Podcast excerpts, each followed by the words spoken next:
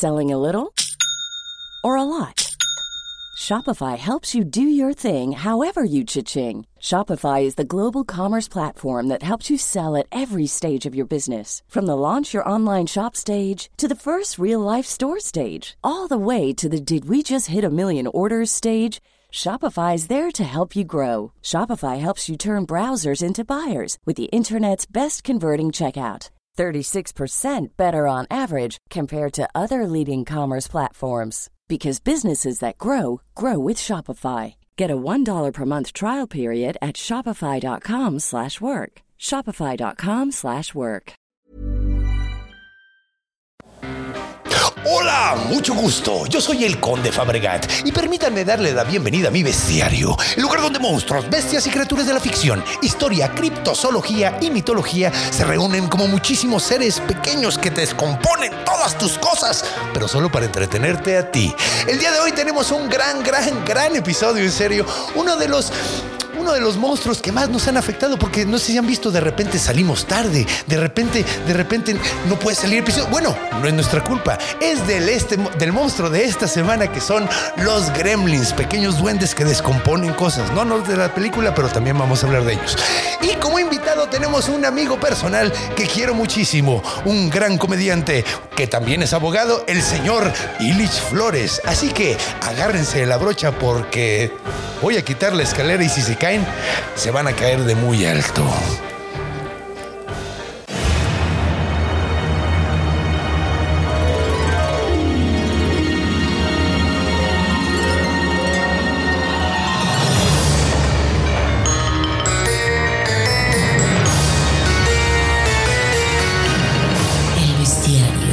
Del conde Fabregat.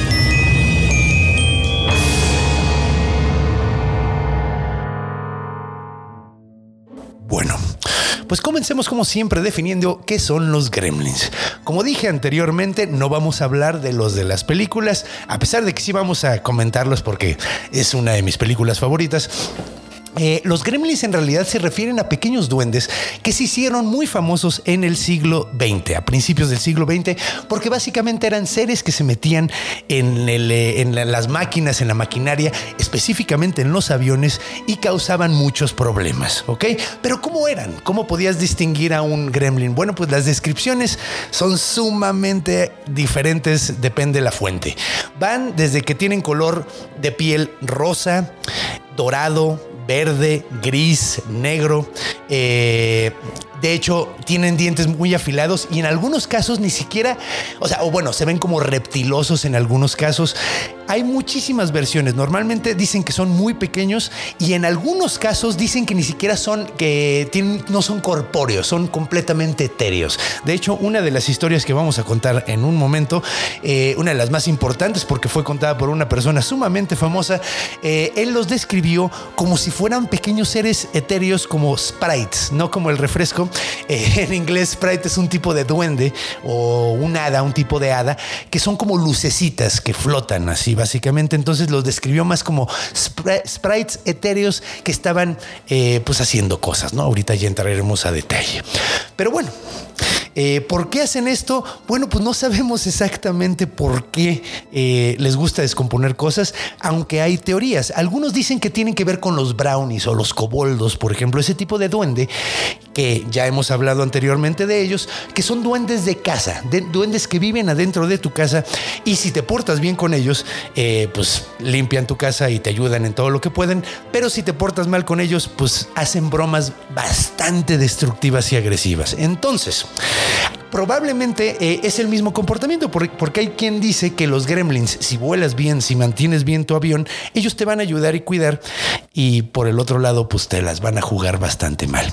Entonces, probablemente viene de ahí, viene de, de ese tipo de comportamiento de duende que, digo, como hemos comentado, los brownies, los coboldos son un tipo de duende que se aparece en varios lugares del mundo. Pero bueno, o bueno, ese comportamiento en diferentes duendes de distintos lugares del mundo, más bien.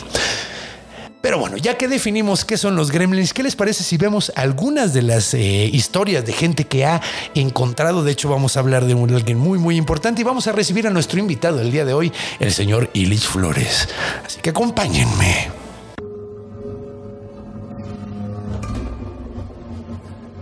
Encuentro. Y bienvenidos de regreso, ya estamos aquí. Bienvenido, mi estimado Illich, ¿cómo estás? ¿Cómo estás, mi querido Conde? Ando muy contento de estar de nueva cuenta aquí. A huevo, yo también. De hecho, Esta ahorita vez- que, que entraste bailando pensé que estabas escuchando los gremlins. Dije, ya se metieron adentro de nuestros audífonos. Fíjate que yo, yo sí creo en esas cosas, pues. Yo también. Bueno, no sé si creo completamente porque soy muy, soy muy, eh, ¿cómo se dice? Escéptico. Escéptico. Pero me gustaría creer en los duendes, güey. Sí, Aséptico. Aséptico.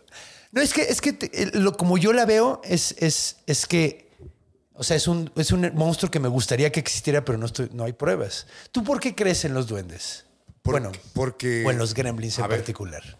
Si nuestra jefa de gobierno dice que todo estaba bien en el metro, ¿cómo lo explicas, güey? Son gamborimblings, güey. Son los gremlins. Hay gremlins en el metro. Tú Debi- estás proponiendo sí. que hay gremlins en el metro. Incluso hay gente que afirma haber visto gremlins en el metro. ¿Neta? El típico que te dice, no, es que yo vi un duende ahí en el de, Ah, claro. de Juárez pa' Guerrero. De hecho, Ay. dicen que una un, un gremlin se disfrazó de señora y aventó un aspa, güey. También. Agarren esa señora cortita. Que de hecho es chistoso porque Gremlin en, en, en, en las mujeres de los Gremlins, según Roald Dahl, que ahorita vamos a hablar sobre Roald Dahl, eh, se llamaban fifinelas. O sea, se llama Gremlin y Fifinela. Las fifinelas son las mujeres y los Gremlins son los hombres. Así le voy a empezar a decir a mi mujer. Fifinela. Fifinela. De hecho suena, suena muy curioso, Fifinela. Ven para acá, Fifinela. Pero, pues, ¿qué te parece si, si empezamos a hablar un poco de dónde viene esta onda de los gamborimblings, de los gremlins? De los Gremlins. de los gremlins. Entonces, viajemos en el tiempo. Tenemos que situarnos a inicios del siglo XX, básicamente. eh, después, cuenta la leyenda que las primeras vistas de esta onda, las primeras menciones que tenemos son de un periódico que se llamaba El Espectador. Ahora, El Espectador, de, The Spectator, decía, eh, sacaron una nota que decía que la... eh, es que estoy tratando de traducirlo. Royal Naval Air Service, el servicio eh, Real. aéreo real naval. Aéreo naval real. No sé, güey. No sé en qué orden vaya, pero el punto es que dijeron que estuvieron notando que en 1917 y 1918 estaban viendo pequeños seres que estaban tratando de destruir las máquinas de los aviones. Los, los motores decían que eh, cortaban cables, güey, desconectaban madres. O sea, ahí fue la primera vez que se empezó a mencionar. Sin embargo, hay historias mucho más detalladas. Por ejemplo, hay una muy famosa de un, eh, un aviador solamente conocido como LW, ¿ok? Que volaba en una eh, Boeing B-17 americano y cuenta que mientras estaba volando, de repente notó en la punta una- un ser rosado chiquitito bailando y haciendo desmadres en la punta del avión. Y el güey se sacó bien cabrón de pedo y volteó para el lado y notó otro. Y de repente volteó para el otro y vio que había otros dos en la otra ala y cuando volvió a voltear ya tenía cinco, güey. Y estaban todos tratando de desmadrar las alas, bailando en las alas y rompiendo las alas, haciendo todo el desmadre que podían. Él agitó lo más que pudo eh, el avión y em- salieron volando las chingaderas, güey. El vato, según esto, no le quiso contar a nadie porque dijo, güey, seguro estaba teniendo una alucinación. Pero, güey, es que yo me sentía bien, pero, güey, ¿sabes qué? Mejor no se le cuentes a nadie. Y se lo guardó durante un rato. Sin embargo, como a las dos semanas, no aguantó mucho tiempo, le contó a un compañero y el vato le dijo, güey, me pasó lo mismo y mi tripulación también los vio, güey. Ok, entonces, ese es uno de los cuentos más conocidos que sucedió. Hay algunos que se ponen sumamente oscuros, güey. Por ejemplo, cuentan, cuenta la leyenda sobre, y ahora sí me voy con leyenda a pesar de que es muy reciente lo que sucedió, supuestamente un avión estaba tratando de llegar desde eh, California hasta Hawái. ¿Ok? Entonces, según esto, en el vuelo, cuando llegó el avión, llegó volando de la chingada y azotó cabroncísimo, güey. En, la, pista de aterrizaje. Todo el mundo se sacó bien cabrón de pedo, se metieron al avión para ver qué era lo que estaba pasando, empezaron a checar a todo el mundo, todos estaban muertos. El único que estaba vivo era el copiloto, que fue el que aterrizó el avión y estaba ya en las últimas. güey. Mm, Había boquetes en el avión, grandes boquetes en el avión. Entonces pensaron que a lo mejor había, les había pegado un explosivo, se les habían tirado un misil o alguna chingadera así. Sin embargo, eh, pues no encontraron realmente evidencia de una explosión tal cual, nada más había agujeros. También encontraron que había cortadas en muchos de los tripulantes del avión, pero pensaron a lo mejor eran cachos de metal que salieron volando de la explosión, pero aparentemente todos los médicos dijeron, no, pues no sabemos de qué viene, o sea, no sabemos de qué son las heridas. Y dices, bueno, ah, otra cosa súper extraña. Varios de los del avión, eh, el piloto y, y otras personas traían armas, estaban tirados muertos y traían armas cerca, güey. Y se ve que estuvieron disparándolas adentro, entonces no saben contra qué estaban atacando, güey.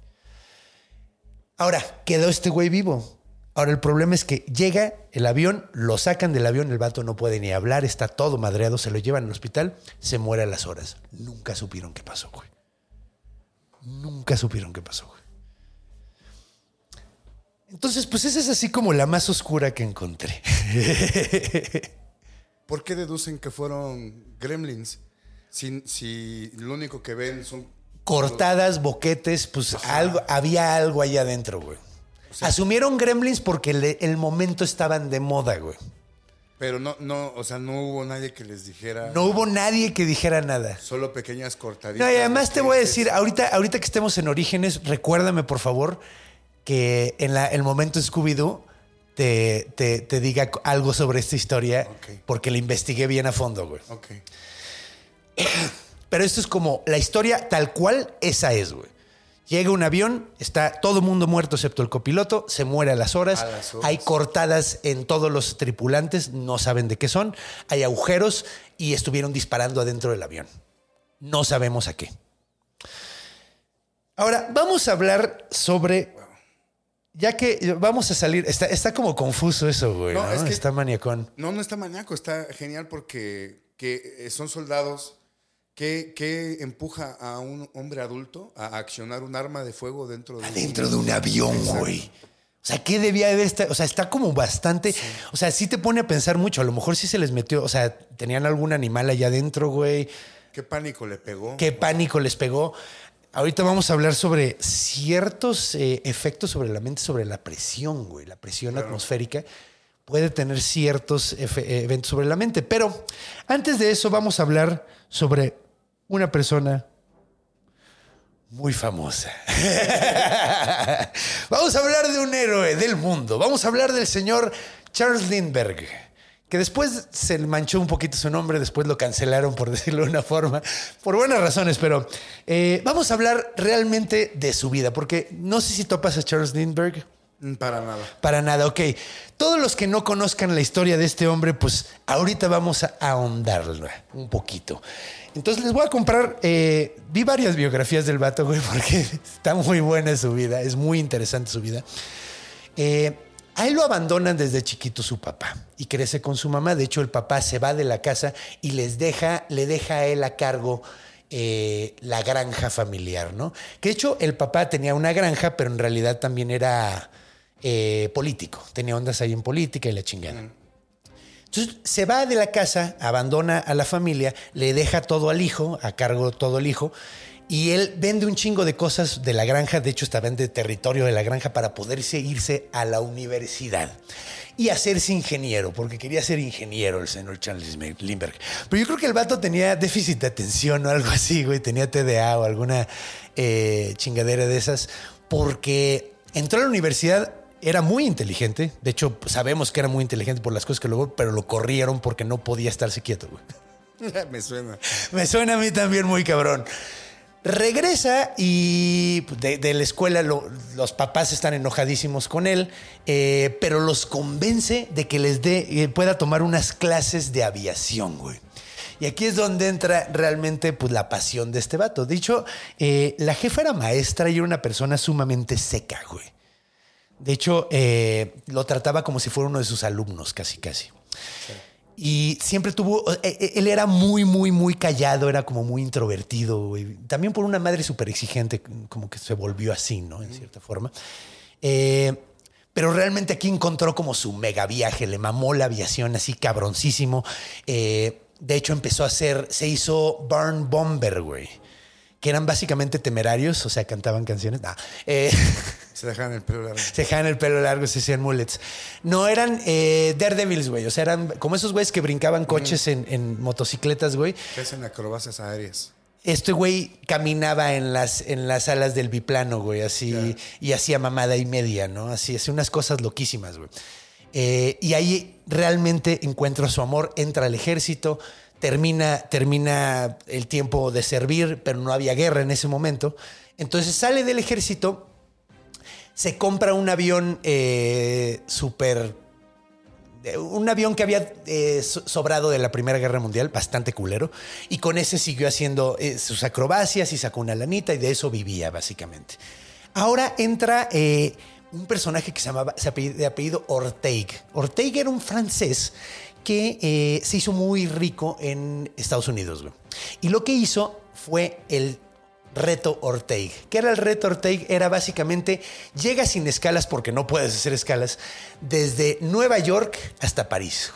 Si llegas te voy a dar 300 mil dólares más o menos. Era el equivalente como de 300 mil dólares de ahorita, más o menos.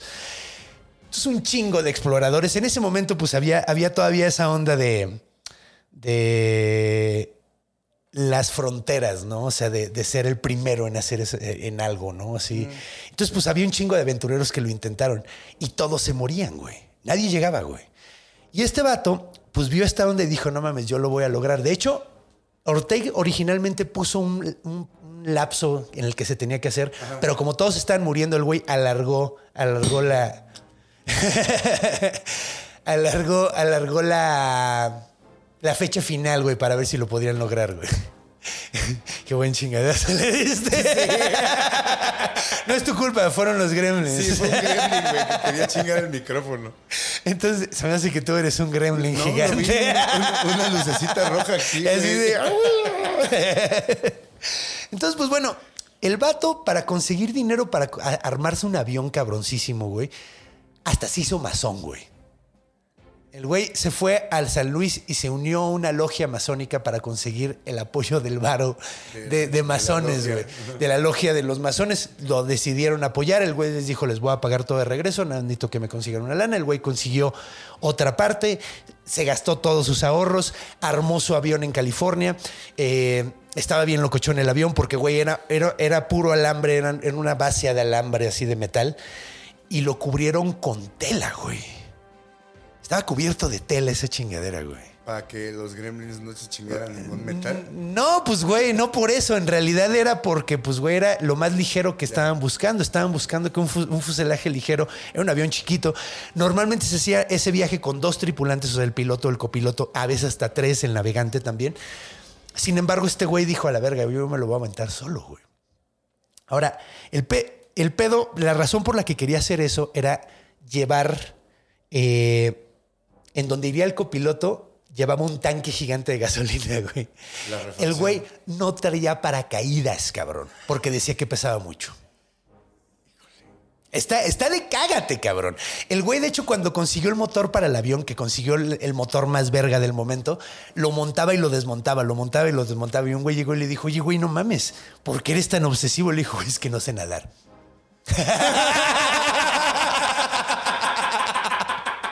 que la mejor puta respuesta que he oído en mi puta vida, güey. Terminan el avión y le ponen el espíritu de San Luis. ¿Por qué? Porque en honor a los que habían solventado el avión eran de San Luis, entonces dijeron, le pusieron el espíritu de San Luis, güey. Me suena.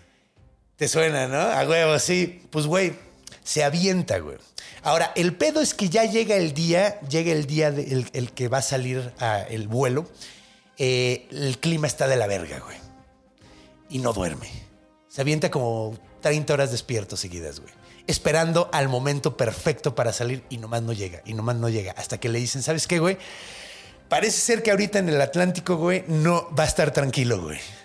Y el güey dijo, ok, pues me aviento. Y en ese momento, en el, en el Atlántico estaba tranquilo, pero donde estaba él era pura puta bruma, güey. Entonces el cabrón sale, despega, güey, trata de levantar. De hecho, hay video de cómo levanta el vato y el avión no levanta de tanto peso de la gasolina, güey. Y vas viendo cómo la chingadera rebota, rebota, rebota, trata de levantar y vuelve a caer. Y levanta y otra vez vuelve a caer, güey. Y por fin levanta, güey. Y empieza el vuelo, güey. Ah, no. Ahora, el vato, eh, pues primero empezó el vuelo. Algo que tengo que decir, el güey no tenía nada enfrente, güey. Tenía un tanque tan grande de gasolina enfrente, además de que tenía al lado, güey. Tan grande, güey, que todo estaba cubierto, no tenía, no tenía vista de frente, güey. Tenía un periscopio, güey, que salía de lado y era una chingaderita de este tamaño, güey. Y lo único que él podía ver eran todos sus, sus medidores, güey, ¿no? Todos sus dials, güey. Y el güey bien clavado ahí, no veía ni madres, güey, así volando prácticamente a ciegas durante un buen rato, güey, hasta que por fin vio que ya estaba saliendo al mar, güey. Ahora, el güey, antes de, de hacer esto, el güey era, eh, volaba eh, correo, güey. Entonces, se aventaba unas pinches viajes larguísimos, güey. Entonces, el güey tenía bastante resistencia. De hecho, algo que se me olvidó decir, la silla que le puso al avión, güey, era de mimbre, güey. ¿Por qué la hizo así de mimbre? Porque Fuera ligera, ¿no? para que fuera lo más incómodo posible para no quedarse jetón, güey. Ya. Sin embargo, el güey en chinga con la tedio de ver absolutamente nada, güey, Se quedó jetoncísimo. se quedó jetoncísimo, güey. Pues es que, es que te iba a decir, en Acapulco en los 70 eran puras sillas de mimbre. Te quedabas dormido porque te quedabas. Pues sí, güey, más bien es. Es que, güey, es la situación, güey. No importa lo incómodo que estés, güey. Te quedas jetón, güey. Y el vato, de hecho, dice, eh, contó que de repente despertó y ya estaba tocando las olas, güey. Y de- le dio el jalón de regreso, güey. Y levantó otra vez. Y cuenta. No, sí, güey. Fue un viaje de 33 horas, güey.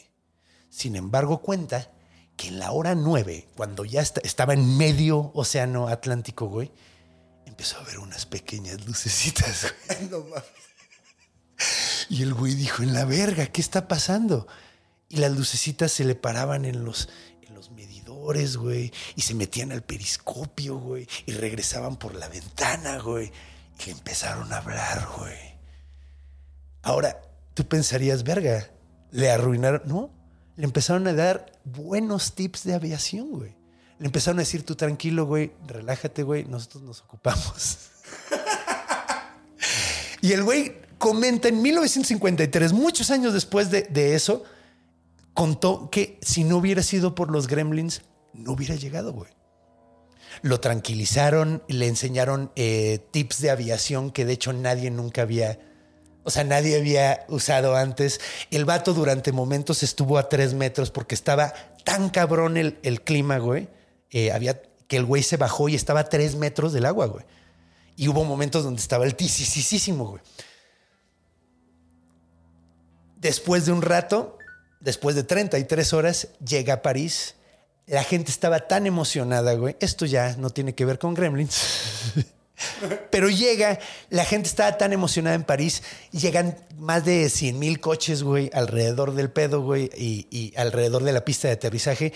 Y la forma en la que llega, güey, es, eh, o sea, lo que, lo que le da el faro, güey, para saber dónde estaba, eran todas las luces de automóviles. El güey llega, toda la gente así, ¡ah! Y como el güey era bien seco, así, quítenme toda esta gente a la verga, ya me quiero ir a dormir, güey. Acabo de ver unos pinches. Estuve, me acabo de aventar un viaje de 33 horas con duendes, güey. Déjenme dormir, güey.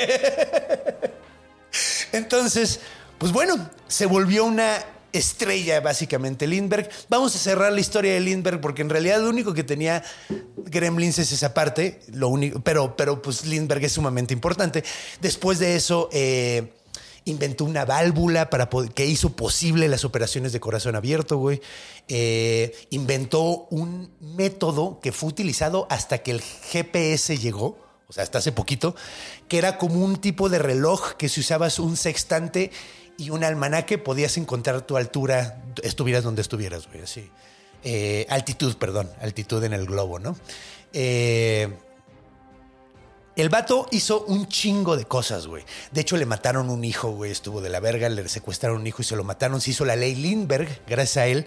Bueno, gracias a esta terrible tragedia, que básicamente lo que dice la ley era que se convertía en un en un crimen federal el secuestro si, si movían de un estado a otro, ¿no? Que es como triste eh, ese pedo, ¿no? Que, o sea, la ley Lindbergh de un güey que hizo algo tan cabrón sea eso, ¿no? Pero todavía se pone más triste el asunto. Porque después descubrieron que era un racista de mierda, güey, y el güey creía en la eugénesis. se llevaba muchísimo con nazis, güey. Se los juro que eran unos duendecitos de Eran ojos unos azules, duendecitos de ojos azules, güey. cabello güero. Que me decían, se ve que con usted no hay bronca, jefe, le vamos a ayudar. Ustedes sí son chidos. Se ve que usted no es un marrano. No, bien, bien acá y no, y además tuvo siete hijos ilegítimos con dos hermanas. o sea, eran hermanas y a las dos les dio hijos ver, ilegítimos. ver, ¿Hermanas de él o hermanas de la caridad? entre ellas dos Ah, eran hermanas hermanas. entre ellas dos eran hermanas. Y hermanas de la caridad. Hermano, Porque digo, puede ser, no Puede sé. ser, no hay gente, hay gente Hay muy gente- maníaca. En Europa es raro. En Europa es raro. Aunque él era gringo, ¿no? Pero, pero andaba en Europa. Sí, lo- de hecho, los hijos fueron en Alemania. Los hijos nunca supieron quién era él. Usaba un seudónimo con sus hijos, güey. No manches. Sí, de hecho, debería de quitar la música heroica. Eh,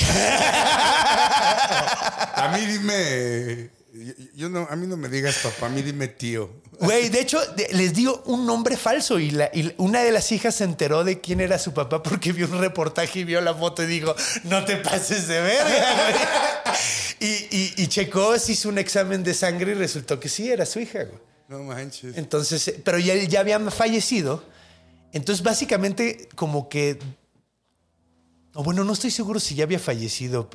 No, no, no, sí ya había fallecido, porque en su cama de, muerte, su lecho de muerte, le pidió a su esposa, que, a, sus eh, amantes, que nunca revelaran el secreto, güey. Porque no quería que se manchara su, su, su, legado, ¿no? Básicamente. Y pues se manchó a final de cuentas. Pues digo, te estoy contando esto. Te estoy contando que era un nazi, güey. O sea, tenía era simpatizante nazi, básicamente. Y creía en la eugénesis, güey. O sea. Fíjate, con todo y que no había Twitter, que no había Facebook, lo lo- torcieron. sí, lo torcieron, güey. No, pero es que, güey, si tienes siete hijos ilegítimos, eventualmente te van a torcer, güey. O sea, es como que lo puedes esconder por mucho tiempo, seamos sinceros. güey. Eh, sí, pues, pues es la historia de Lindbergh, güey. Que de hecho, eh, pues es que es un... eh, ¿Estás de acuerdo? Es un personaje bastante interesante, güey. Vale un chingo la pena conocer la historia. Y es muy curioso que haya tenido que ver con Gremlins. O sea, que los Gremlins, según él, fueron lo que lo sacaron del pedo, güey. Sin él, él dice que si no, no hubiera llegado, güey. Si no hubiera sido por los Gremlins. Que es cagado porque además lo dijo posteriormente, muchos años después. Pero bueno, ¿qué te parece si nos vamos a la siguiente etapa? Venga. Y aquí ya nos ponemos a hablar de dónde vienen estas chingaderas, porque tienen como su origen... Es que son muy recientes, eso está cagado, porque no, no hablamos tanto de monstruos recientes, pero este aparentemente sí es bastante reciente. Entonces, acompáñenos a ver orígenes.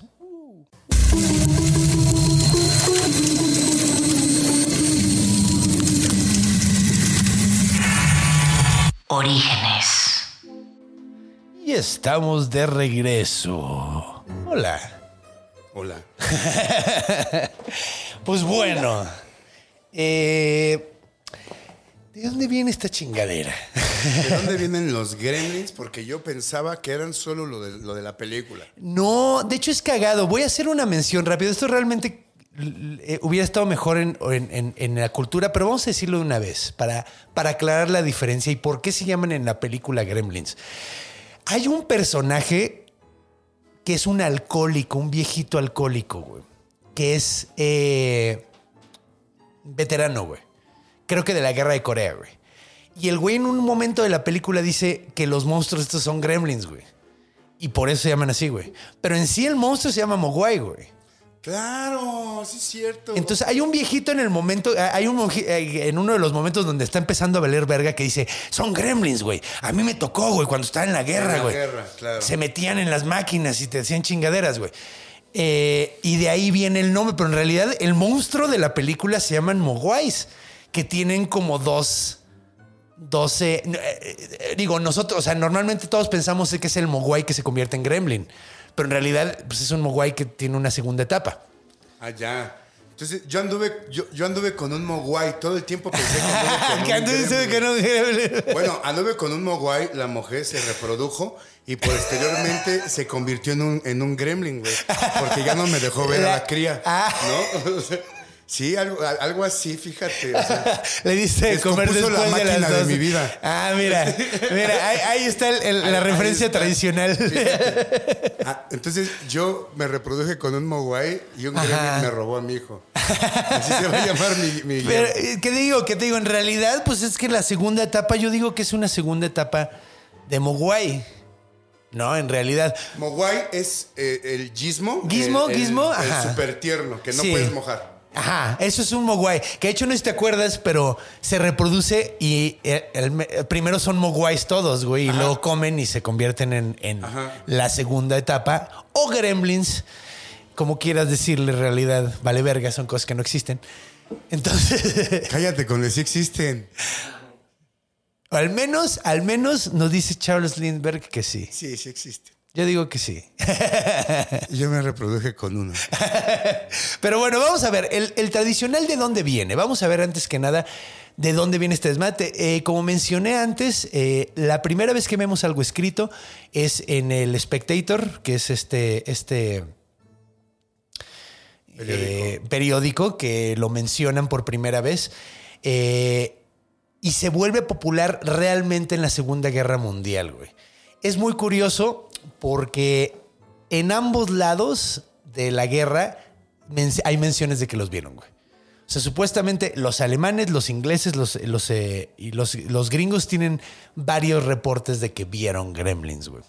Y es muy chistoso porque, pues bueno, vamos a empezar, vamos a empezar con los Scooby-Doos de, de una vez, güey. Te recuerdo que me ibas a contar un dato curioso llegado aquí. Sí, güey. Eh, pues bueno, este primer Scooby-Doo, güey, eh, es muy interesante porque hay mucha gente que cree que los Gremlins fue un monstruo sancionado por los altos mandos del ejército, güey. O sea, que estuvieron de acuerdo con que existieran. ¿Por qué? Porque subían la moral, güey. Subían la moral. del- Subían la moral. ¿Por qué? Porque, ajá, porque si hay algún pedo y no se lo echas la culpa al capital humano o a tu compañero, güey, sino a un pinche gremlin, te da más confianza, güey. Te da mucho más confianza que haya sido un duende al pendejo de tu compañero, güey. Ya. O sea, sí, sí, sí. Y tampoco es- hay como echar culpas. No fue, Claro, no fue culpa de nadie, fue culpa del gremlin. A ver, si necesitas reclutas y los jóvenes lo único que escuchan es que no te entrenan bien y que estampas el avión. No pues van a no querer a entrar. querer. No, y van a entrar con, con- con muchos nervios. De hecho, hay, hay, hay gente que hasta atribuye a que no hayan podido. eh, eh, hubo una operación que se llama la Operación León Marino, me parece, o Elefante Marino. Creo que León Marino. Que trataron de, de tomar. Operación Dan Marino. Dan Marino. De lo- entonces era un delfín. Mamífero acuático completamente No, no, yo- distinto.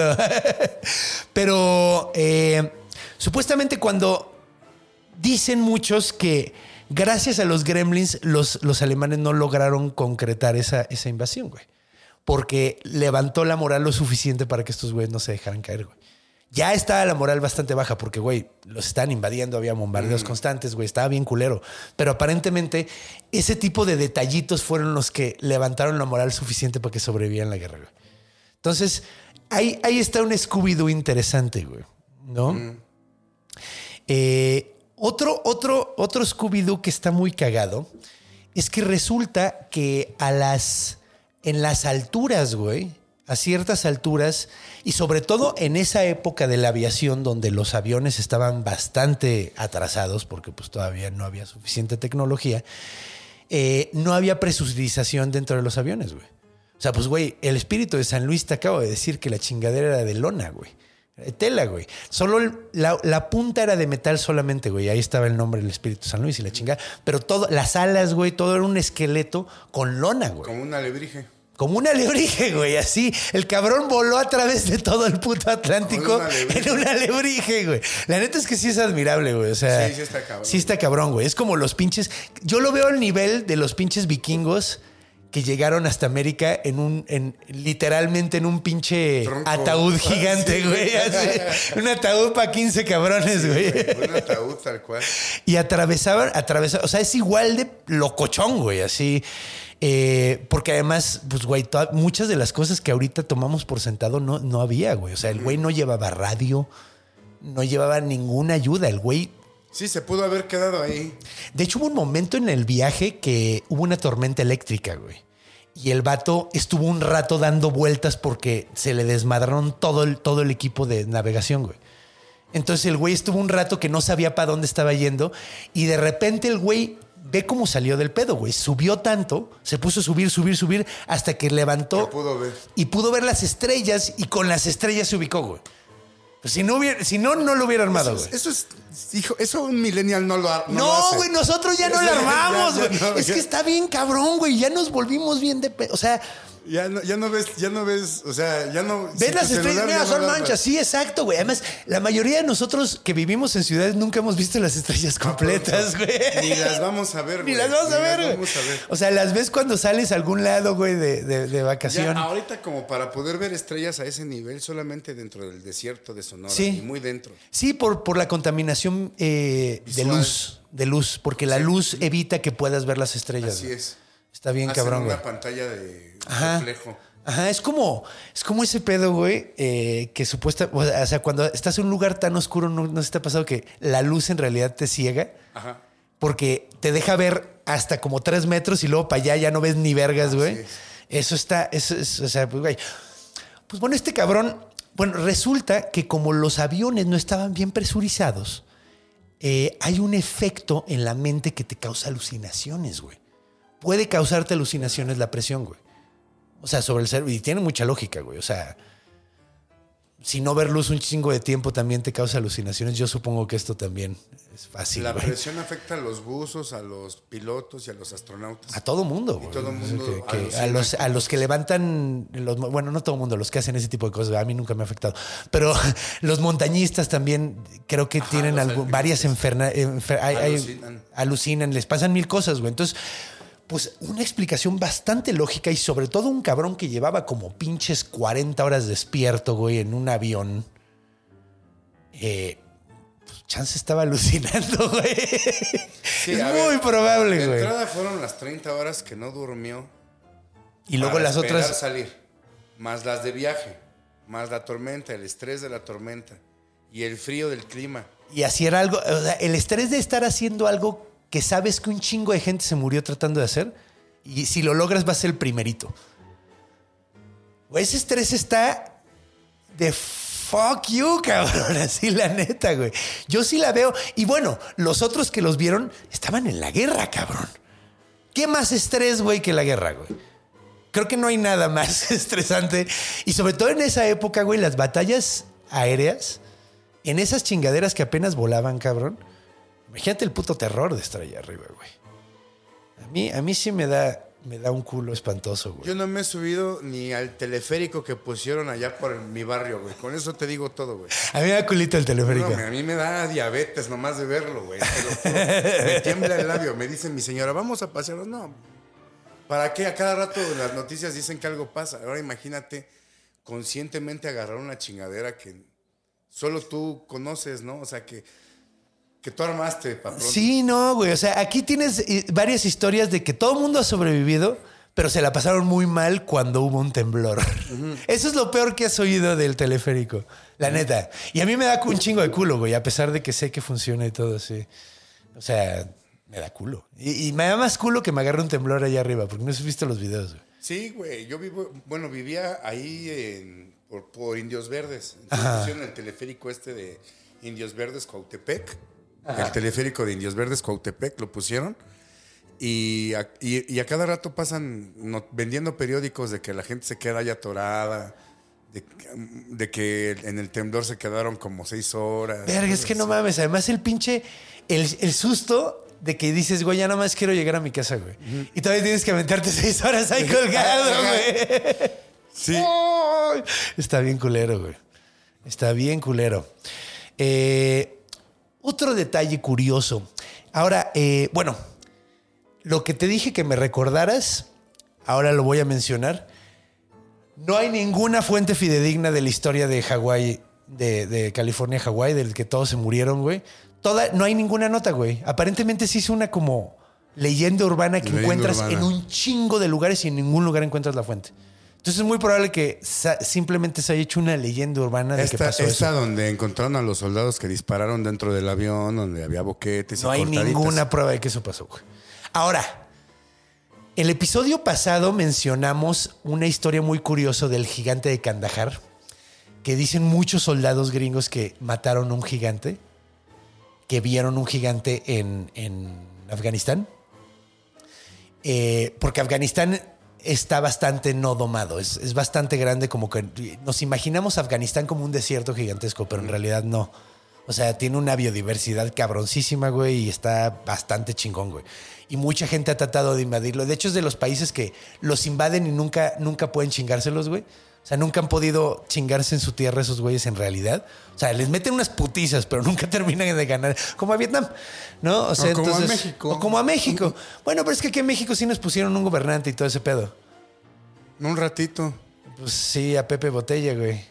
¿A Pepe Botella? Sí, a, a José, eh, a José Bonaparte, güey, el hermano de Napoleón. Nos pusieron, o sea, bueno, no, en realidad, bueno. Nos no, ese más bien era el de España, güey. Más bien el de España, güey. Porque también nos pusieron no este, España. según yo, no olvídalo, voy a meter un gol, mejor. no. Qué gol. Un, un gol de mi ignorancia. Ah, ok. ¿Te acuerdas de, de Maratón, el programa? Sí. Me acordé ahorita de eso. Sí, me dio un flash de- de- de- del malo que era la ignorancia. Y, Avanza la ignorancia. Y era como el villano reventón de los chicles, ¿no? La ignorancia será chimuela como yo. Ah, pues yo estaba chimuelo, no sé si se han fijado, pero me aventé como dos programas chimuelo también. Entonces, mira, ahorita ya no. Tengo todos ahora. Gracias, doctora Esquivel Z. Lo agradezco mucho. Eh, pero bueno, este anuncio, estos dientes fueron patrocinados por Doctora Esquivel Z. Si está por el sur de la ciudad, vale mucho la pena. Además la mamá de Bobby de los herejes, entonces está de huevos. que es mi amiguito Bobby. Pero bueno, a ver, algo que está muy curioso. eh, resulta que hay la historia, y tampoco encontré buenas fuentes para esto, pero existe la historia de que a Benjamin Franklin ayudaron los duendes, güey, los, los gremlins para, para sus descubrimientos que hubo y que hizo acerca de la, de la electricidad. Le dijeron Entonces- cómo amarrar la, la llavecita. La llavecita. Dijeron, tienes que ponerle doble, doble nudo porque si no se va a caer. no sé bien cómo está el pedo, pero pues supuestamente, o sea, existe esa onda. Y a los gringos les encanta inventar como folclore extraño. De hecho, hace poquito hablamos del Jersey Devil y también tiene que ver con Benjamin Franklin, curiosamente. Entonces, pues sí, les gusta inventar mamadas alrededor de sus personajes históricos y cosas así. A ellos, porque no pasa nada. Aquí en México no tenemos que inventar nada porque se roban la cabeza de Zapata, porque la mano de Huerta se la chingan para hacer brujería. o Se chingaron la mano de huerta para hacer brujería. Esa no me la sabía. Por a mí me dijo mi maestro de historia de la prepa, güey. Yo no sabía que era manco eh, Huerta. Huerta.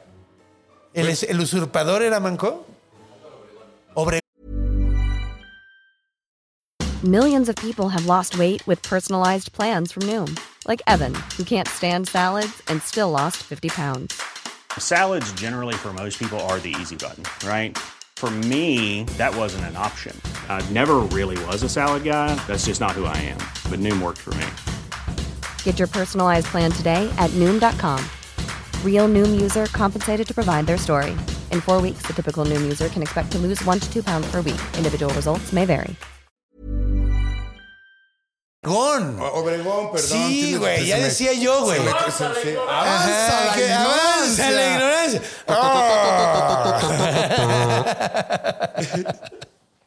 Sí, güey. Ah, ah, de hecho, sí, creo que sí había oído de eso de. pues, me sacó mucho de onda, así como, ah, cabrón, ese güey no era manco. Sí, no, no era banco. Nada más era muy culero. O sea, lo que no tenía era, era, era Era bien madre, pedo, güey. sí. Y no tenía madre, güey. Sí, Sí, no, no tenía, vergüenza, güey. ¿Cómo le dice a la gente que no tiene. Debería haber una palabra como manco o cojo dicen, para la. les dicen generalmente señor procurador, algo así. Les dicen, señor licenciado. Señor este, Don Genaro. díganme. Don Genaro. Oiga, Don Genaro. Ese quedó bien, ese quedó muy bien. Eh, no, de hecho, güey, eh, según yo, pues, la, la política entera está llena de esa gente, güey. Sí, y de gremlins. Y de gremlins que descomponen el equipo. ¡Ay, se cayó el sistema! Fueron los gremlins. Sí, Fernández de Ceballos Güey, diciendo. "Llegaron un Bartlett, chingo". güey. Sí, Bartlett es un gremlin. Tiró un sistema, güey, justo en el momento apropiado. Sí, cierto. Para que perdiera el señor Cárdenas. Sí, cierto. Ah, pero ahora ya, ahora ya se, ahora ya no es gremlin. Ahora ya es Moguay. ¿Habrán sido gremlins lo que se chingaron a Jenny Rivera, güey? Eso es una. ah. Eso es porque. Oye, eso tiene chido, eh, tiene lógica. Y además seguro estaba cantando en el avión y según la tradición de que si haces chingaderas en el, en el vuelo, Te chingan los gremlins. entonces la tiraron. Una foto antes. ah, se tomó una foto antes, entonces dijo, ¿sabes qué? Aquí fotos no. Chavo. Aquí tus mamadas de fotos. no, selfies con los... A lo mejor salió en la foto y dijo, la verga, hizo fotobomba involuntario. Dijo, no quiero salir en sus redes. Y les tiró el avión. Había. eh, ¿Cómo se llamaba el amigo de, de Calderón que cayó en el. No, el de Peña Nieto, ah, ¿no? el, el del helicóptero. Este. Ay. El español. El español, sí, el que se cayó en Polanco, güey. Ajá. De hecho, un amigo estaba viviendo por ahí en ese momento, un, un- que trabajaba en una agencia de animación, y entonces el güey para vivir cerquita se fue a vivir a Polanco y le cayó como a dos cuadras, güey, así. El güey me habló así de, ¡verga! Todo se movió. Y yo, ¿qué pedo, güey? Se cayó un helicóptero aquí al lado de mi casa, güey. Bien locochón. ¿Muriño se llamaba? No. Muriño. Sí, Muriño. Sí era Muriño, güey. Sí era Muriño. Sí. Juan Camilo Muriño. sí. ¿Por qué se llaman Camilo? Los gremlins, güey, Los gremlins, es como. Sí, güey, es que tiene, es como nombre de gato, güey. ¿Camilo? Camilo. No sé. Sí, bueno, si hay alguien viendo aquí que se llama Camilo, lo siento. Ah, yo no sé, güey. Mi gata se llama Gatricia, güey. O sea, Gatricia es un gran nombre, güey. Gatricia Gatibel. Gatricia Gativiel es un gran nombre, güey. Es un gran, gran nombre de gato. La mía se llama Babayaga, ¿no? Sí, me quise ver bien mitológico. Es mitológico. porque soy un ñoño. Pero, pues bueno, eh, ¿qué más podemos decir de, de los gremlins? Eh, pues se volvieron como una herramienta, güey. Es cagado, te digo que realmente se volvieron como una herramienta del gobierno, güey. O sea, pasaron de ser como una leyenda, bueno, del ejército, pasaron de ser como una leyenda que la gente como que le tenía cierto culo, a ser como una herramienta. Ah, eh, de hecho, puedes encontrar muchísimos carteles que de así de cuidado, así como como como los que pondrías en un restaurante para que la gente tenga cuidado así de, güey, no no dejes mojado el piso porque te puedes resbalar y cosas así, pero todos enfocados a los gremlins. Beware of the gremlin. O sea, había, por ejemplo, cuidado, los gremlins tiran aceite. Entonces, para que anduvieras a las vergas y estuvieras limpiando el aceite y no te fueras a resbalar, estuvieras así como pendiente. Y cosas así, güey, así, así. O sea, supuestamente lo que decían era que disfrutaban el caos, güey. Y es cagado porque originalmente no eran como malignos, luego se volvieron malignos y se volvieron cada vez como más destructivos. Y es curioso porque por ahí de los cincuenta y tantos eh, cayeron de favor y ya normalmente ya utilizaban el gremlin, ya no hablaban en serio, se volvió como, como de cotorreo, güey.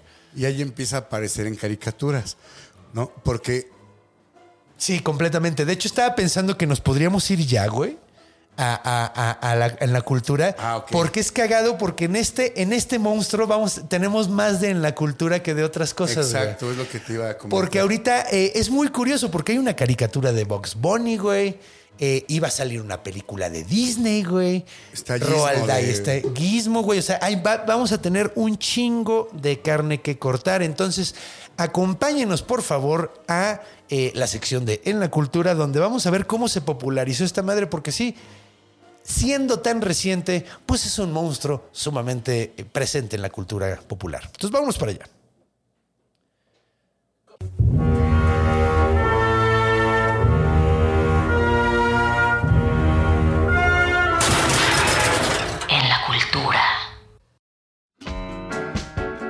Duendes bailarines en aviones de los 30. Yeah. Este monstruo tiene un chingo de en la cultura, es cagado porque hay, un, hay muchos monstruos que no pasan a la cultura popular, simplemente se quedan en la mitología, simplemente se quedan en las leyendas y es muy difícil encontrar, pero este es un monstruo que podemos hablar muchísimo más de eso que de sus orígenes, entonces eh, pues vamos a agarrarle, vamos a empezar. ¿Cómo se popularizó rápidamente? Vamos a arrancar por ahí. Eh, ah, bueno, algo que, que- estábamos hablando fuera del aire eh, y que es importante mencionar la importancia de Charles Lindbergh, porque neta, sí era la celebridad del momento, pero muy cabrón, muy, muy, muy cabrón. O sea, era, si mezclaras a Madonna, las Kardashian, eh, eh, ¿y ¿quién más es muy famoso? Carelli Ruiz, o sea, todos juntos en uno solo, Big Bad Bunny. Bad Bunny. Que es chistoso, ¿no? Porque ve, ve cómo han cambiado los tiempos, al menos eso yo siento. Lo difícil que era hacerte famoso. Ese güey arriesgó Sí, la vida, no hizo lo que nadie nunca había hecho y por eso volvió a la celebridad, que es ahora Kim Kardashian, que es esa celebridad por haber nacido con dinero y enseñar. Bueno, pero un poco porno. Kim Kardashian es el arquetipo de la realeza que muestra su vida al público, ¿no? Como, Sí, como ¿verdad? cuando la corona se popularizaba que no vieran al mames, rey. sí es cierto, güey. Como que los ingleses por eso no se han deshecho de la realeza. No. Y la realeza gringa son esta bola de retrasados Eh, eh, mentales. Es, es contenido aspiracional para, para el gobernado. Sí. Y ha estado ahí. Kim Kardashian lo único que hizo fue que dijo, ya encontré mi chamba aquí en mi celular. Sí, güey. Se vio hábil. Sí, pues, pues sí, sí, sí, sí, sí. Es, es ese arquetipo. Es que sí, tal cual es un arquetipo de realeza aspiracional extraño ahí que, que alguna gente necesita. Eh, qué extraño. Pues sí, pues bueno, vamos a ver cómo se popularizó esta madre, porque los gremlins sí estaban muy populares dentro de la Fuerza Aérea, pero no era como ahorita que, que el Internet, o sea, hace viral las cosas. O sea, como era más difícil que esas historias se expandieran tanto. Y la forma en la que se expandió fue a través de Roald Dahl. ¿Quién es Roald Dahl? El que sirvió Charlie la, choca- la máquina de la fábrica de chocolates. Ya. Eh, Matilda también le escribió él. ¿También escribió él? También escribió Matilda Roald Dahl. Y escribió un- la primera novela para niños que escribió se llamaba Los Gremlins. Órale. ¿En esta está inspirada la película? No, nada que No, ver. no, no, no. Es guion original, ¿verdad? Es guion original. Eh, la- el, el libro era propaganda militar para niños. y de hecho está muy cagado porque iba a ser una película de Disney y se cayó en el último momento, cabrón. No manches. ¿De qué se trata el, libro de los gremlins? Se los cuento rápidamente. Básicamente trata sobre unos pequeños, eh, sobre un aviador que descubre un pequeño, unos pequeños duendes en su avión y están tratando de destruirlo. Y el vato los convence, platica con ellos para que se unan en contra de su enemigo en común, los países del eje. Claro. Entonces eh, se reúnen. eh, eh, la historia va de que ellos viven, está muy chistoso, ¿no? Porque viven en un, en un bosque que fue destruido por los humanos. Entonces por eso quieren venganza contra los humanos. Claro. Entonces por primera vez como que le dan una explicación de por qué están haciendo esto los, los, los, los gremlins, ¿no? Porque andan haciendo chingaderas. Está muy chistoso porque se alimentan de estampillas postales usadas. Qué chistoso. Eso está muy cagado, güey. Entonces comen baba humana en cierta O- forma. en cierta forma. baba seca. ¿No hubiera tenido más lógica que se comieran las tuercas que quitaban o algo así, güey? Sí, güey. Pues no, aparentemente comen esas madres y solo quitan las tuercas para vengarse porque joder, o sea. destruyeron su bosque. Eh, entonces, O sea, son prácticamente avatar microscópico. ¿Sí? Sí, ¿no? O sea, destru- destruir mi ecosistema, voy a destruir tus armas bélicas. Ah, claro, básicamente, güey. Sí, eso, tal cual. En la historia de Roald Dahl, eso es. Entonces terminan uniéndose en contra de los alemanes.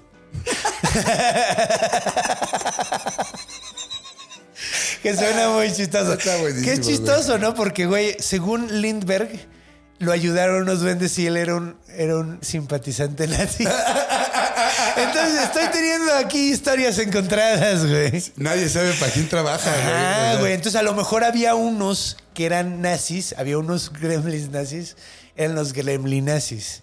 Y los otros eran los gremlins aliados. Aparentemente. Sí, gremlia- gremliados. Grem- gremliados y los grem- gremlazis. Gremlazis. grem- Entonces, pues bueno, ahí es donde se populariza. El- la película de Disney nunca sale, güey. Bendito Dios. Bendito fíjate. Dios, que a mí me hubiera gustado verla, la neta. Ojalá tampoco hubiera salido Pocahontas, fíjate. Es así, es así, güey. De hecho, para mí es Hércules la que no debe haber salido, pero bueno. Eh, sí, bueno, es porque es ofensiva a la mitología, pero está bien Ah, divertida. Yo neta. sé que mucha gente dice que está bien padre, pero. Y yo sé que, güey, Alex está verguísima, güey. Esa representación está bien chida, güey. Hasta me recuerda a mí un poco. Creo que podría ser un gran cosplay de ese güey. Sin embargo, no. No, pues no, no está ahí por la asertividad, pero sí está ahí para acercarte a la a los verdaderos se- libros, y- ¿no? y- sí, mira, y de hecho yo sé que sin esa película muchísima gente no se hubiera acercado a la mitología. Entonces, va, pero hubieran podido haberlo hecho mejor, güey, la neta. Sí, pero, o sea, digo, ese es, ese es mi único pedo, güey, porque llegan mucha gente. Eh, eh, el otro día leí un bestie que escribió ahí diciendo que cuando leyó un libro de mitología griega dijo, todo esto está mal. Así Porque no es así no es en la película. así ella estaba pensando en la película. Pero es que ese es el que problema, revises eso, güey. También que revises si su fuente es Disney, ¿no? O Sí, sea, güey. Pero es que también, o sea, güey, no mames, pues es una de las empresas más grandes con la que has crecido, güey. Confías en esos hijos de puta, que son los hijos de puta, en mi opinión, güey. Sí, sí son, son muy hijos de O sea, puta, es una compañía bien terrible. No, nada más están viendo cómo venden y no Y qué cuentan. sí, sí, güey. De hecho, ahorita me tienen sumamente decepcionado con ese pedo de los remakes. Ya, por favor. Pero mira la putiza que les puso del toro, güey. O sea. Sí, güey. De hecho, es- deberían es de puro aprender, güey.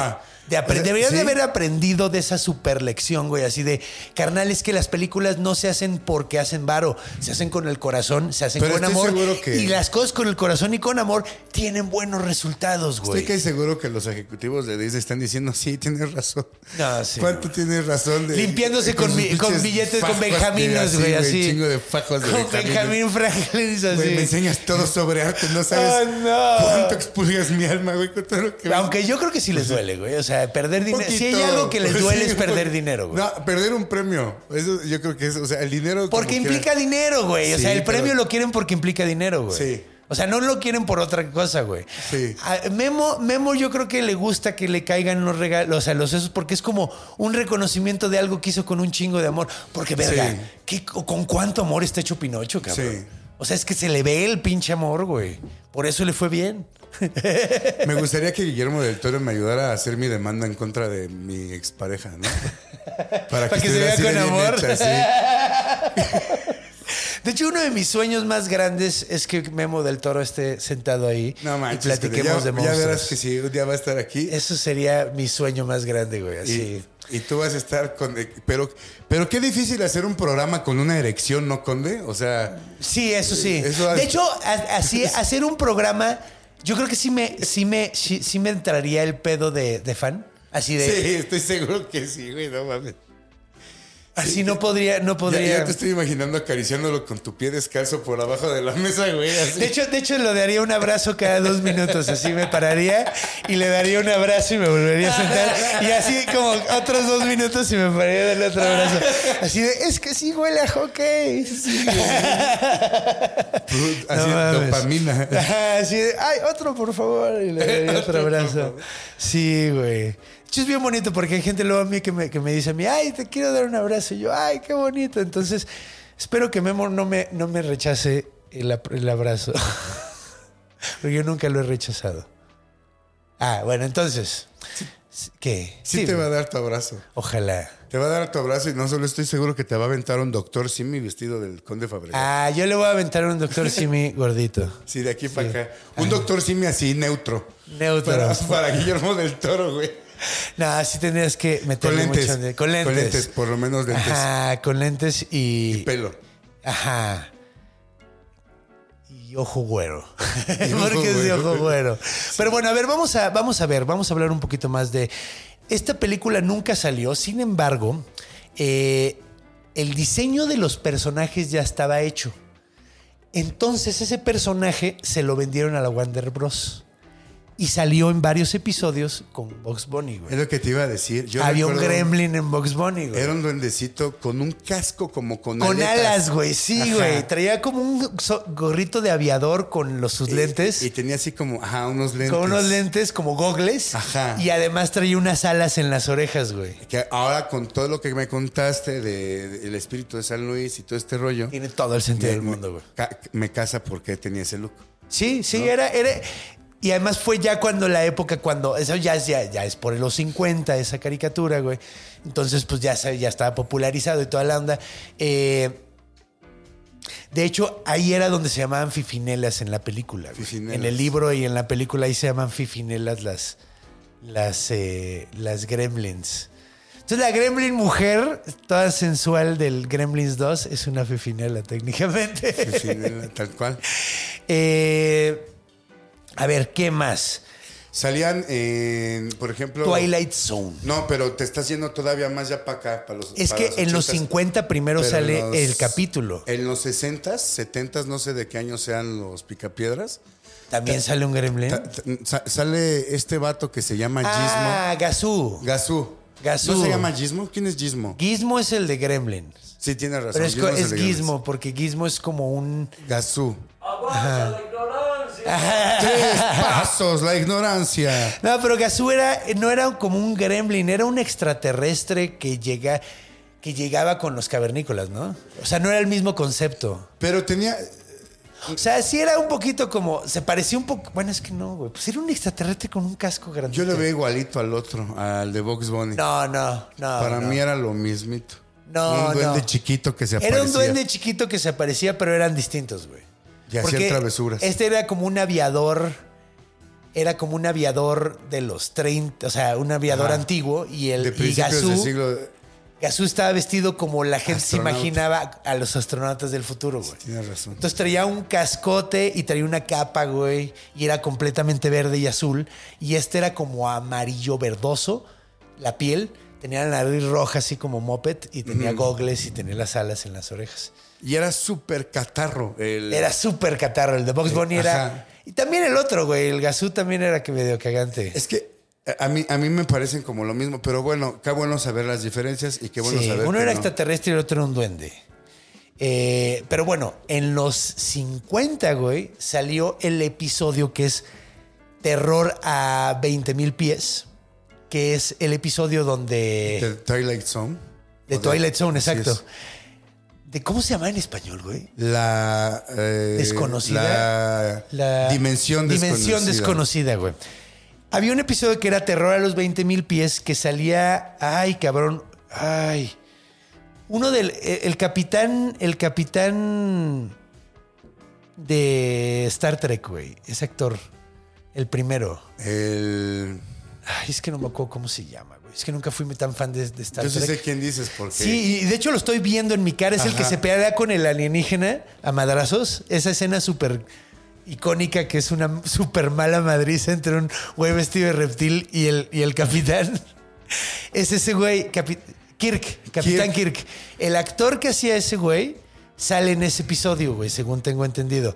Y el episodio se trata de que va en un avión y se trepa un gremlin al ala y empieza a desmadrarla. El güey se vuelve loco, empieza a gritarle a todo mundo que le ayude. Nadie lo ve más que él. Y cuando ya baja, ya está loco. Y en efecto, está toda desmadrada el ala, güey. Lo- perdón, me entró algo aquí. Lo- luego hacen una película en los 80, En los 90, 80, que el actor es John Lithgow, que La es el- película de The Twilight Zone. la película de The Twilight Zone, que eran como tres episodios regrabados. Y uno de ellos era ese. Y sale Daniel Aykroyd, ¿cómo se llama? Dan Eh, Aykroyd. Dan Aykroyd. Sale Dan Aykroyd, pero el actor El que... cazafantasmas. Ajá, pero es otra historia. Ajá. En esa historia es John Lithgow, que era el que salía en Third Rock from the Sun. No Tienes sé si te acuerdas Sí, de sí, ese sí. programa que era Dan Aykroyd es el puto güey genial, del, güey. del aventón. Ajá. Y el otro, y el que dices es el de, de Third Rock from... el- Sí, Eh, que era muy buena serie, güey. No sé si la recuerdan, que eran unos extraterrestres que llegaban a, a- Y trataban de convivir, pero pues eran extraterrestres y se daba muy buena comedia, güey. de hecho, para Súper los que vieron actorazo. How I Met Your Mother, también es el papá de Barney Stinson. ¿A poco es el papá de Barney Stinson, Ajá. güey? Eh. O sea, nunca me gustó, güey. A mí sí. serie. Me, me, me- Ya no le di una oportunidad a How I Met Your Father, ya no me gustó esa sí ya no. De hecho yo no aguanté. De- es que, güey, eran como amigos. O sea, era el tipo de amigos que yo- a mí nunca me gustaría tener. sí, son muy gente súper nefasta, güey, así. y son, son. culeros entre ellos. Sí, y, son, se cogen entre ellos. y todo no el tiene- y tiempo. nunca tiene nada bueno que decirse, güey, así. Pero- a menos de que esté muy de la verga el güey, ya le tienen un poquito de buena onda, güey. A mí, a mí sí me daba risa. A mí nunca me gustó, a mí nunca me Digo, y, y respeto mucho a la gente que le gusta. Sé que mucha gente la considera una, una joya de la comedia, pero sé que hay gente que odia a Seinfeld. A mí me mama. Pues bueno, así pasa. A mí también me gusta Seinfeld. A mí me gusta mucho Seinfeld, güey, la neta. Pero voy a decir algo que la verga me, me vale madre, me van a odiar. Pero no paso del tercer capítulo de The Office, güey. No puedo con eso. Neta, ok, tienes que adelantarte. Es que los primeros capítulos, los primeros como cinco o seis capítulos, de esto me enteré después, eh, se dieron cuenta de que era demasiado antipático Michael, güey. Ya, sí, no. no. Entonces, a partir de como el, el octavo episodio, empiezan a ponerle más méritos, güey, a ese güey. Sí es un imbécil, pero tiene muy buen corazón. Y no lo empiezas a ver hasta después, güey, porque se dieron cuenta de que no estaba jalando el personaje y lo, y lo desarrollaron. Pero te entiendo, es demasiado pesado al principio. Sí, güey. no- no he O sea, da, da tristeza. Al principio más que dar risa, güey, a veces da tristeza. A mí me dio como depresión. O sea, me de- acabo de acordar, "Ah". perdón, me acabo de acordar ahorita mismo de eh, la casita del terror de los Simpsons. hacen una imitación Y- y hacen del episodio, de- de güey, de, Twilight Zone. Zone, pero es en el camión de la escuela. Y hacen una, para mí, la representación que en mi cabeza estuvo toda la plática que tuvimos de un gremlin, ¿no? Que El es coche, güey, sí. El, el gremlin verde con... el Bremlin, que era un como coche. Con cola de iguana. Ah, ok, sí, pero también sale el coche. Eh, yo me acuerdo Porque, alguien- porque le dicen le dicen a Otto, Otto, Otto, hay un gremlin al lado del coche. El güey dice, no mames. Sí, sí, sí. Y voltea y va el coche el manejado gremlin, por recuerdo, Juan Topo. Juan Topo manejándolo y el güey lo saca del camino de un putazo. Que ahorita tú dijiste que el coche era mexicano, según fíjate, tú, ¿no? Pero no, según yo no. Fuera güey. de cámara estábamos platicando. Yo eh, recuerdo que en la carrera un profe nos contó sobre las patentes Ajá. y que bla, bla, bla, bla, bla, bla, eh, estaba bien gacho sacar patentes de carros en México, que se había intentado y que un carro mexicano había sido el Gremlin, pero que no triunfó en el mercado y que a la Gaber. Es que se me hace muy extraño, güey, porque esa tradición del bocho amarillo en México, según tengo entendido, en Estados Unidos era el gremlin. Si veías un gremlin, le pegabas al güey de al lado. El primero que lo veía, si tenía el bocho amarillo, güey. Pues a lo mejor en un, en un rencor yankee de permitirse ser invadidos por automóviles mexicanos. Mira, yo no sé, güey, y se me hace raro porque además el nombre es algo súper gringo y aquí en Sí. México no. Sí, el nombre según es muy yo, gringo. es muy, muy gringo. O sea, es un monstruo del- de la Fuerza Aérea, A, cabrón. a lo mejor me dijeron otra marca y en mi cerebro se Sí, amalgamó. sí. Que es cagadísimo porque el Gremlin era horrible, güey. Sí. Era un coche sumamente feo, güey. Así Era- se ve que el- uh, se le metieron gremlins al diseñador en las. Sí. Era como si un gigante hubiera dejado abandonado un zapato culero en Sí. la calle. De hecho, güey, se me hace la mejor representación del Homero Móvil, regresando a los Simpsons. ¿Te acuerdas que el Homero Sí. Móvil era un coche súper culero, güey, diseñado por Homero? Se me hace como, como, como algo parecido, güey, así, porque era súper feo el Gremlin, güey. Pero Pero- mira, hasta, hasta hubo un coche que se llamaba Gremlin, güey. Sí, hubo un coche que, y que curiosamente, yo todavía en mi niñez, si eran carros de los 60 yo todavía en mi niñez vi muchos gremlins en las Sí, calles. yo también en mi niñez vi algunos No, yo sí en mi barrio había un montonal, porque era barrio pobre, te decía. y tenían mal gusto y Sí. compraban gremlins, güey. Era para lo que había. Porque, güey, no, es de, no sé si es de, de- de precio o, o- o de horrible. O sea, Gremlins y en mi- el Caribe, pero el Caribe sí lo vi, lo vi hasta el cansancio, güey, pero Eran gremlins, caribes y golfs, lo que había en los noventas en mi barrio. sí, no, aunque el golf era el chido. Sí, el golf era el, ya el golf sí. y el Jetta, o sea, Sí. más bien, eh, más no, bien ya, el Jetta era, era enorme, güey, ah. Pero el era, era arribita del golf, o sea, el golf nunca fue tan malo, güey. No. Era la Caribe que era la versión culera del golf, ¿no? La Caribe que era como tener ahorita una itálica, más o menos así. O sea, No, pues era como tener un suru, güey. Un poquito más pinche que el Suru, yo creo, todavía. ¿Cómo se llamaban estos? Como estos- un matiz. Como un Atos. Co- Pero no, no, como un Atos, perdón, como el, el matiz, no, el, el Atos, ándale, como tener un Como Atos. tener un Atos. De hecho, me acuerdo que eran bien peligrosos porque ibas en el coche y si tenías un coche, un Caribe enfrente, te reflejaba la luz súper culero porque tenía el vidrio plano. Todo plano. Y, y esquinado de tal manera que te echaba la luz en que el te ojo. mataba de un sí, láser. Sí, es- De un láser fulminante. Sí, en el- güey. Bueno, pues ya ha llegado yo creo que la hora, ya hablamos de, ya hablamos de, de, de los gremlins en Box Bunny, ya hablamos en, el Simpsons. automovilismo, en los Simpsons, güey. Ya hablamos, ya hablamos en las películas de Disney que nunca se leó, Roald Dahl. Y ahora vema- veamos, por último, la película de los gremlins. Que de hecho a mí me mama la historia de esa película, güey. Porque se ¿Cuál me es el argumento, mi querido conde? Porque más que el argumento, me gusta la historia de atrás de las cámaras, güey. lo que hay de- lo que implicó la, la realización. Sí, güey. ¿Por qué? Porque empezaron a hacer la película y a media película se dieron cuenta de que no daba miedo. Querían que diera miedo. La idea era que diera miedo. Entonces se dieron cuenta como que esto no está jalando exactamente como película de horror tal cual. Entonces cambiaron el guion a media película, güey. Y la hicieron horror comedia, güey. Ya.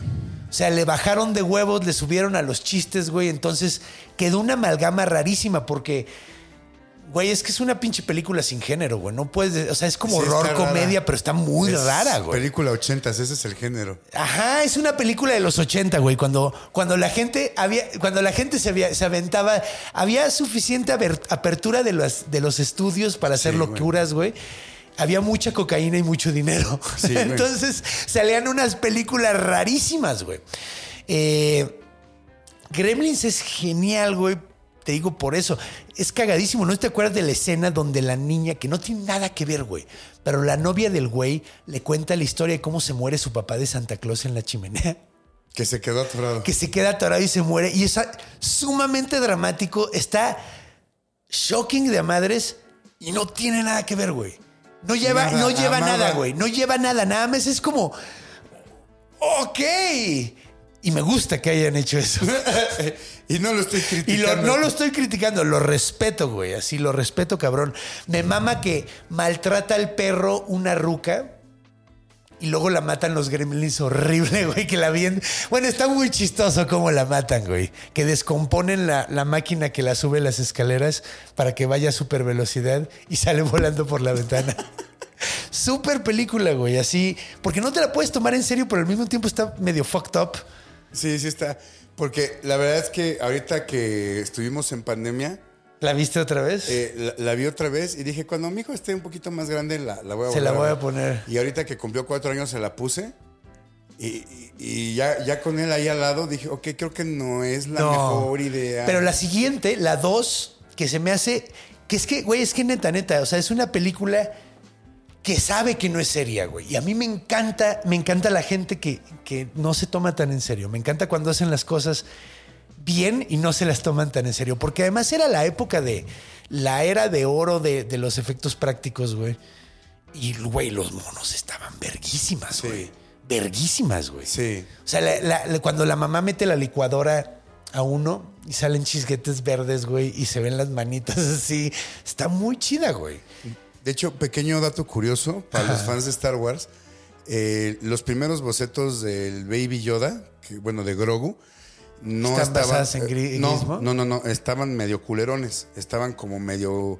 Como que no daban todavía Es con el además. tono que buscaban. Sí, güey. Y entonces el diseñador dijo: Déjame, me inspiro en algo chingón. Y fue a inspirarse en Gizmo. Claro.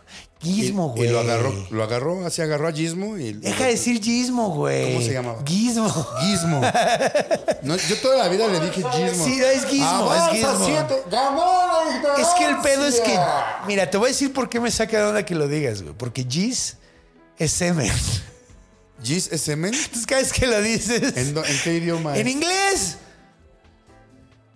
¿Qué no semen en inglés? ¿Com? Sí, también. Hay muchas palabras, güey. Ah, ya también está cabrón saberse Bueno, todas. mecos, güey. Mecos, güey. Mecos es, es Giz, güey. Bueno, ya está bien. No debería de estar diciendo esto. Luego, o sea, es- ha sido un muy buen episodio. No debería estar tan diciendo tantas groserías. Sí, la verdad es que sí. Además, ¿qué Pero tiene- bueno, de todas maneras. Estás lleno de eso y tú ta- y yo también. Y no estoy también. lleno, no estoy lleno, nada más los Estás huevos. lleno, por eso. Deja de hablar de el eso. El cartucho está lleno. el cartucho está lleno. Bueno, ok, la segunda película, güey, eso yo creo que sí se la puedes poner. Bueno, no sé, güey. Pero la segunda película, ellos estaban muy conscientes de que la primera había sido un pinche garbanzo de a libra, que les había salido bien de milagro, güey. ajá. Que no era su tirada y salió algo chido a pesar de que, o sea, tú cambiaron los planes a media.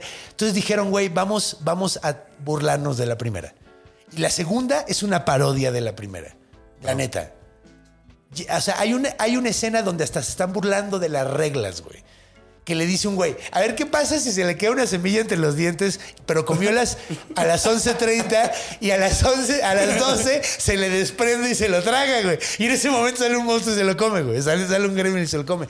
Pero, güey, hasta se están burlando de las reglas tan inconsistentes, güey, de estos monstruos, güey. Y, güey, pasa esta onda de que entran al laboratorio y uno se hace, se hace mujer. Y, y mira, muy, o sea, mira, adelantado a su época, eh, tenía inclusividad. Ponen al que se convierte en, en araña, al que se convierte en murciélago, güey. Eh, está bien verga. El que se convierte en frutas, el inteligente, güey. Se burlaron, llevaron el pedo al extremo, güey. Entonces, por eso me gusta mucho esa peli. Esa güey. chance sí la veo nada más porque se me antojó ver la. Y la- además- La Gremlin mujer. Está bien padre que se corta la película, güey, a media película, porque los gremlins se meten, depende si la estás viendo en videocassette, se meten a la videocasetera y si no, se meten a la caja de, de proyecciones, güey. Y en una lo saca John Wayne y en otra lo saca eh, Hulk Hogan, güey. Cagado. Está bien cagado, güey. Entonces depende de la versión que hayas visto, puede que recuerdes esa escena donde se descompone el, pedo y llega a salvarte Hulk Hogan o John Wayne para que puedas seguir viendo la película. Está rifadísimo. Está verguísima, es una... pre- o sea, se fueron una comedia entera. Entonces la gente que dice que no le gusta Gremlins 2, no la entendiste. no te la tenías que tomar en serio, es una ver mamada. una película de terror y Sí, era no, güey, esto es, es- es una comedia para niños, güey. O sea, casi, casi, güey. O sea, yo recuerdo que Gremlins 2 era de mis películas favoritas de niño, güey. O sea, la ponía y la ponía y la ponía y la ponía. Así me mamaba esa movie, güey. Así. Eh, La mía eran los ositos cariñositos. ¿Es en serio? Te lo juro, güey. Sin, ¿Eh? sin ni- ningún atisbo de vergüenza, te lo digo, güey. Bueno, más me- chiquito, me- ¿no? Yo creo. Como hasta los 15 años, güey. Y me paraba por ahí así. así. Neta, ¿es en serio, güey? Nada, sin mamada. sin mamada, como hasta los. ¿Qué será? Como hasta los 8, 7, güey. Neta, güey. Dale. No, pues yo a esa edad yo era, yo era niño gremlin. Y de hecho me acuerdo, güey, que teníamos una sala donde había una tele y ahí ponía, y me acuerdo así de que salía la música de la película y la música me emocionaba tanto que brincaba alrededor del cuarto bailando así, súper rocheado, porque era una gran música la de esa película. Es como un bailar cuando eres morro viendo tu película favorita. Sí, güey. De hecho yo era de esos niños que veía rola. brincando la tele, güey. En- en la- Sí, a huevo, güey. Yo también. Súper hiper- hiperactivo, güey. Súper hiperactivo.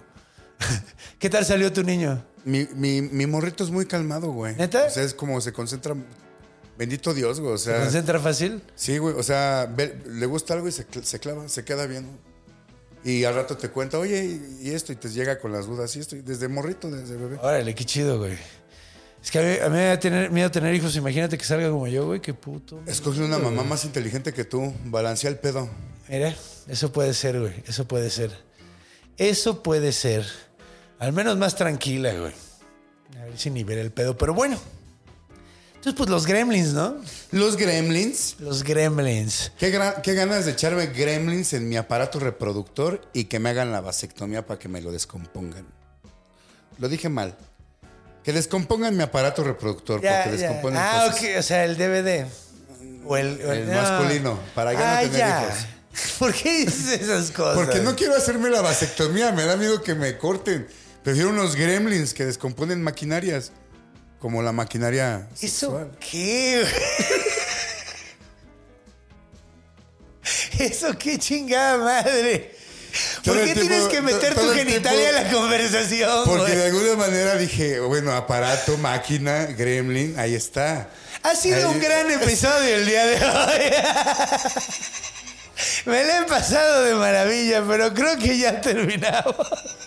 Sí, el problema es que si seguimos hablando se pone Sí, raro. güey, ya vas a empezar. a- ya, ya, ya no tengo que, eh, ya no tengo datos que soltar, entonces creo que va a valer verga si sigo. Bueno, para pronto, los gremlins son como los chaneques mexicanos. Pero más chiquitos. Híjole, es que el chaneque, el chaneque, ay.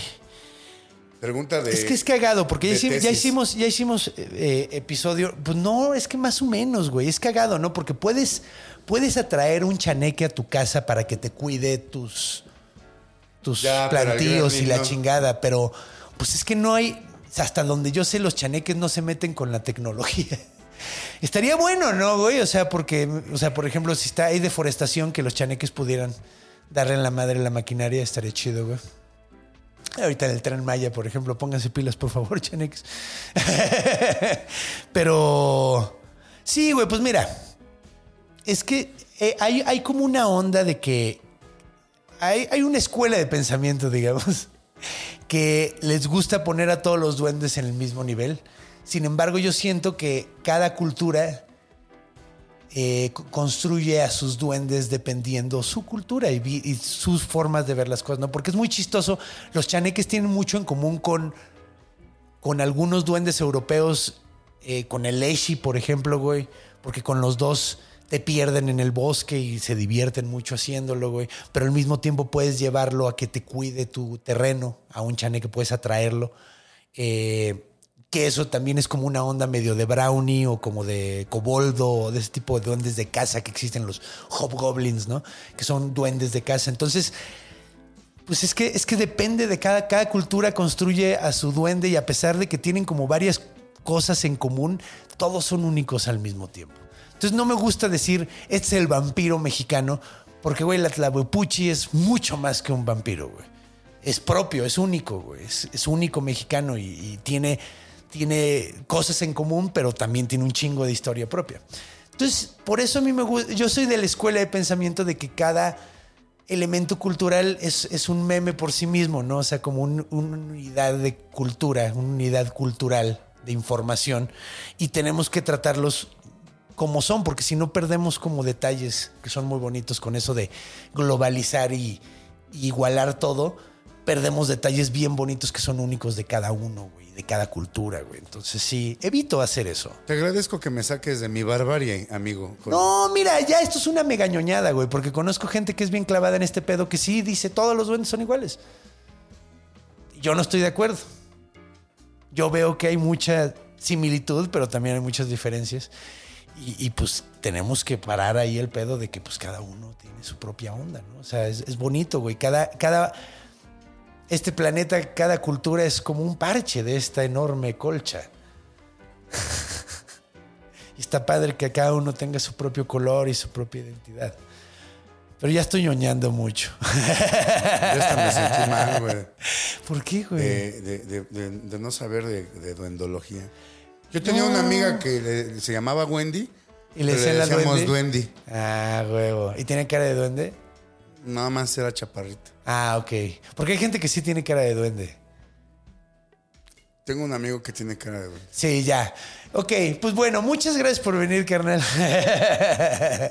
Eh, y pues bueno, ¿dónde te pueden seguir, mi carnal? Oigan, amigos, me siguen ahí en todas mis redes sociales. Estén pendientes porque vienen proyectos. Estoy como arroba ilich-flores en Instagram. Estoy como ilich-flores en Twitter. No, y en, en Instagram estoy como arroba flores ilich.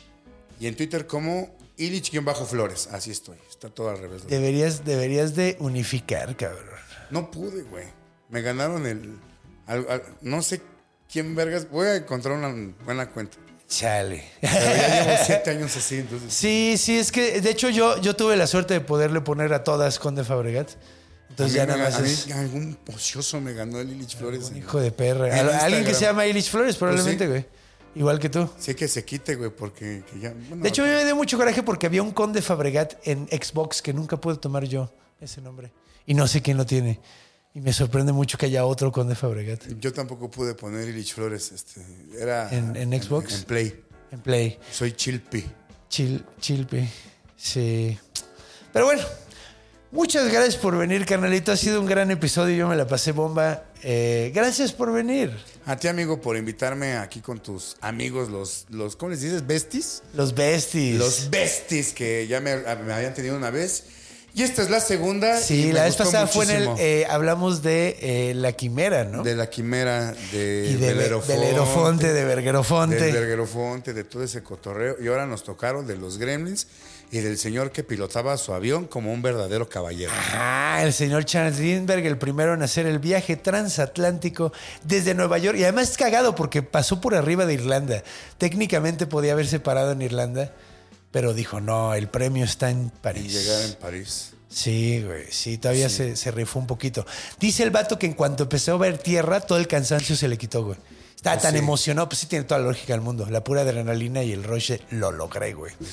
Pero bueno, muchas gracias por venir, A ti, güey. amigo. Eh, ha sido un gran episodio, güey. Gracias por acompañarme aquí. Muchas gracias. Y pues mis queridos besties, ya saben cómo está la onda. Muchas gracias por estar aquí como todas las semanas.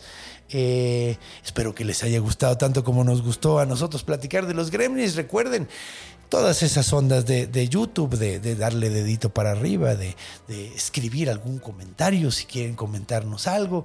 Ya saben, club de fans en YouTube, digo en Facebook, güey. To- Todas esas ondas.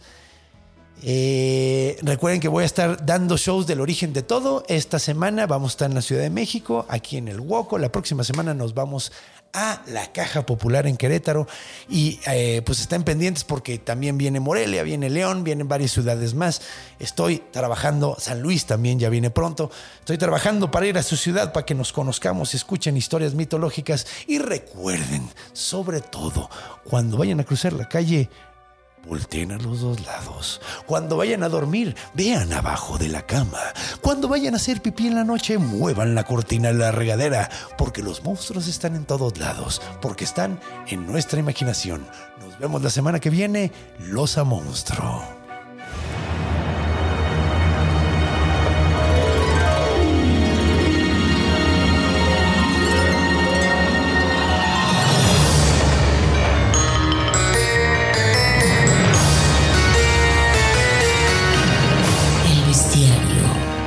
Conde Fabregat.